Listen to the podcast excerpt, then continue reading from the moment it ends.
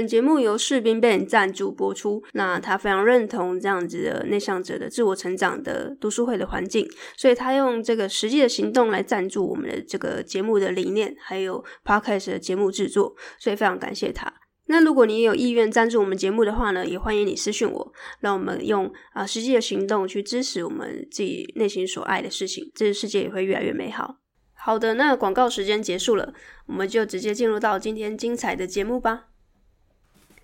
欢迎回到内向脑没烦恼的 Podcast 节目，我是 May。前几集可能声音都会有点爆破的声音，就是会有很多听起来耳朵不舒适的声音，但是我。经过我自己呃在回放的时候，我有做了一下这个检讨，所以如果这听起来声音还是会觉得刺耳的话，就欢迎大家来跟我反映，不然我自己就会觉得自我感觉良好。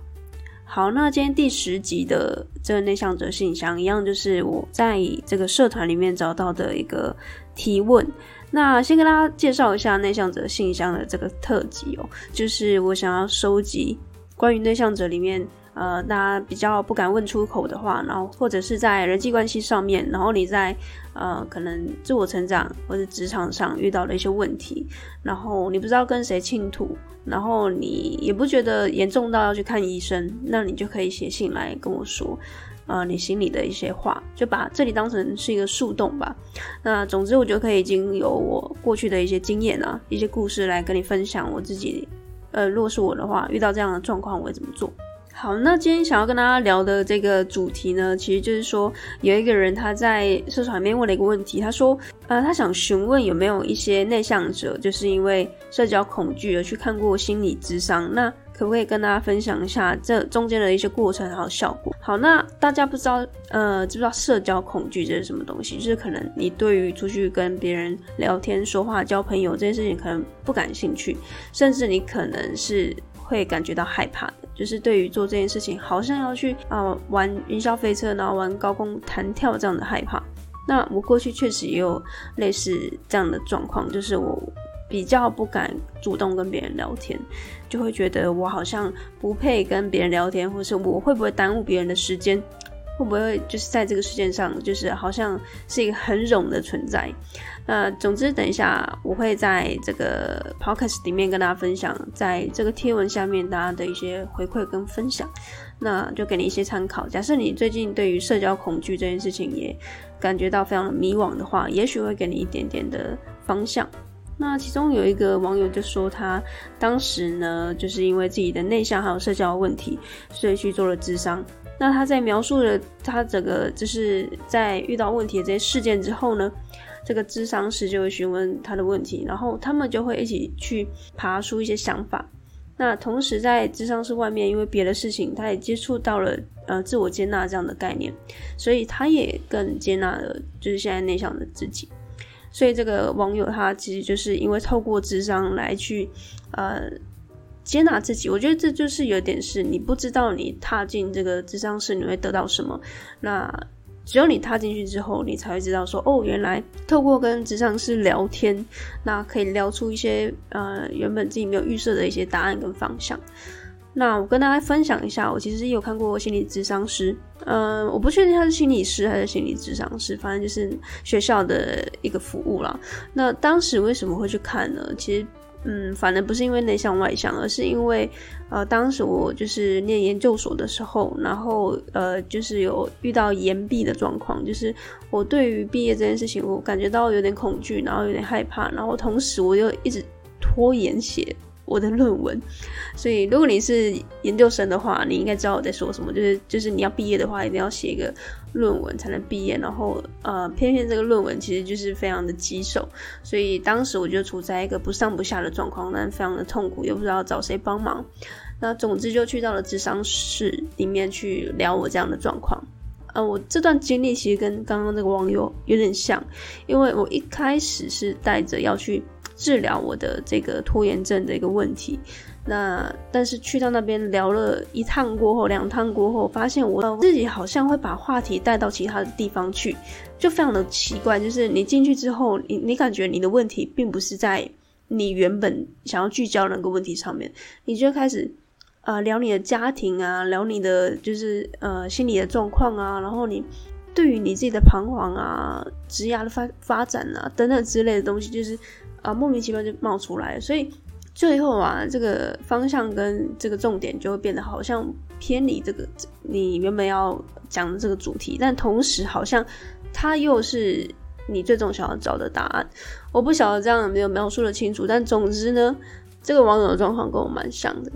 那也给大家一些参考。如果你对于踏进智商室，是有一点点害怕的，就是这个害怕不一定是你心里的害怕，而是你害怕别人的眼光的话呢，就是在此要跟他卫教一下，就是其实这个是非常的健康的一件事情，就是可能被污名化说你是不是去到智商室，你就是有什么样的心理疾病。那我想的是不应该有这样的概念的。所以假设你现在遇到了一些问题啊，真的不知道找谁帮忙的话，呃，也许这个会是一个很棒的一个出口。好。那我继续念接下来的一些网友的回答。有人说，呃，他曾经想过要去，也蛮确定他自己内向的性格，常常就是也感觉在社交上面特别的吃力。以前有一些不好的经验，也常常让他举棋不定，但好像也想不出什么明确的事情可以讨论。有一种，如果问我为什么要需要智商的时候，他有一种答不出来的感觉。那这个确实有点，就是好像也是大家的状况了，就是里面知道你心里闷闷的，但是你要踏进去智商室的时候坐下来，可能智商室问你说：“哎，你今天遇到什么样的问题？”你好像也说不出一个所以然，你就是感觉不对劲，但是要你说出哪里不对劲，你又无法说出一个算算是一个病灶。一个症状来，所以呃，蛮多人会因为呃怕给别人添麻烦，就是哦，我已经预约了一个小时，就进去之后跟心理师说，其实我也不知道我怎么了，但是我就是怪怪的。那他怕耽误了别人的时间，所以啊、最后就会选择啊，那就算了，就是把这个心理的状态就悬置在半空中。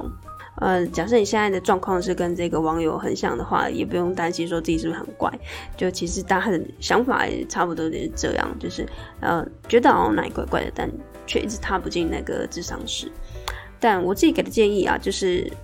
就去吧，因为当你有这样的想法的时候，代表你真的有一些事情卡卡的。我觉得也不一定真的要什么问题，就是你就是很坦白的跟智商师说，我就是确实。没有一个明确的主题，就是明确的一个征兆，但是我总觉得哪里不不对劲。那呃，可不可以就是有个时间可以预约，然后聊聊天？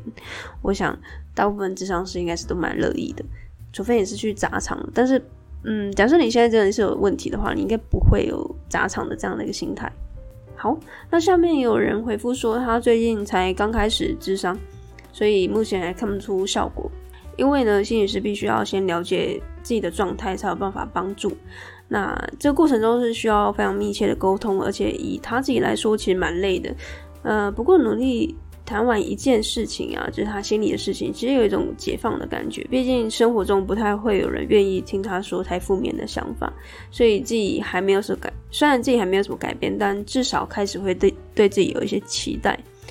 而我觉得这个回馈超棒的，就是。他非常如实的说出，其实呃每个人对于心理智商的一些顾虑，就是我当时自己在踏进心理智商室的时候，其实确实也有一些刻板印象，是觉得心理师啊、心理智商、心理治疗这东西太慢了，就好像在吃中药一样，就是大部分人不喜欢这么慢的感觉，就是你当下已经不舒服了，你一定会想说：天哪，可不可以有一个什么？神奇的特效药吞下去，或是什么疫苗啊、针啊打一打就好了，不要等了就是两年三个月才跟我说这个东西需要这么久。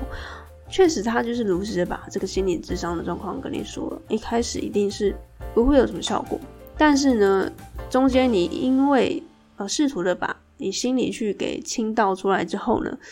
一定多多少少会有一种解放的感觉，就是因为你平时很少会有这样子的机会跟一个人讲那么多话，所以而且是负面，相对比较负面，而且是比较你内心呃卡非常久的这种想法，所以确实在聊天的过程中，你会开始对未来的自己有一些期有一些期待，就是你开始会去想象说，呃这样的呃聊天智商过后的。一年、两年，甚至半个月、三个月过去，自己会不会有一些什么样的改变？所以这就是我觉得这个网友，我觉得他回得很不错的地方。那所以以上就是这三位网友，我觉得就是回得蛮有内容，然后也就是比较客观的陈述自己的智商的过程，还有一些对于智商的一些想法。那社交恐惧这件事情，我觉得它也不一定是什么样的疾病，到说你觉得好像难以启齿，就是不一定是内向的人才有社交恐惧，其实外向的人也许也会有，所以也不一定要一直觉得自己是一个受害者的状态。那跟大家分享一下，我之前在读书会的时候有读过一本书，叫《虽然想死，但